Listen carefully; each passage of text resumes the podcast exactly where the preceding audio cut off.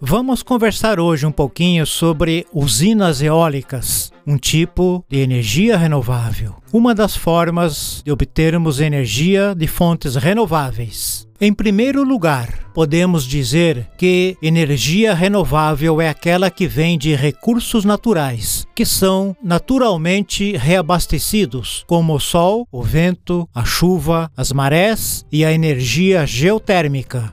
É importante notar que nem todo recurso natural é renovável. Por exemplo, o urânio, o carvão e o petróleo, que são retirados da natureza, porém existem em quantidade limitada. As tecnologias de energia renovável, ou seja, aquelas obtidas através de recursos naturais como o sol e o vento, vêm crescendo cada vez mais nos últimos anos. A instalação dessas tecnologias, no entanto, ainda é relativamente cara. O Brasil é um dos países que mais utiliza meios renováveis em sua matriz energética. Atualmente, quase 40% da nossa energia vem de meios renováveis, enquanto no mundo essa média é de apenas 13%. Vamos conversar hoje um pouquinho sobre usinas eólicas.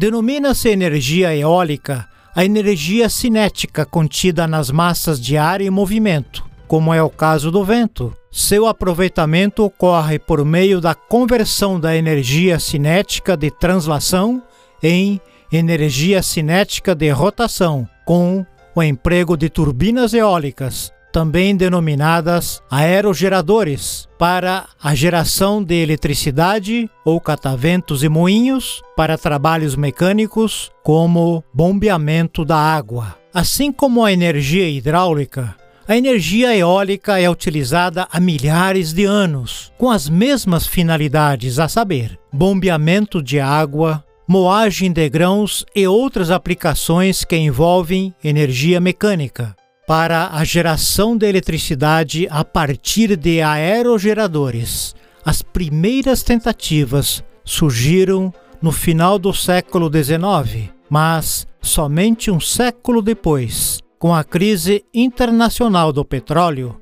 na década de 1970, é que houve interesse e investimentos suficientes para viabilizar o desenvolvimento e a aplicação de equipamentos em escala comercial. A primeira turbina eólica comercial ligada à rede elétrica pública foi instalada em 1976 na Dinamarca. Atualmente existem mais de 30 mil turbinas eólicas em operação no mundo. A avaliação do potencial eólico de uma região requer trabalhos sistemáticos de coleta e análise de dados sobre a velocidade e o regime dos ventos. Geralmente, uma avaliação rigorosa requer levantamentos específicos, mas dados coletados em aeroportos, estações meteorológicas e outras aplicações similares podem fornecer uma primeira estimativa do potencial bruto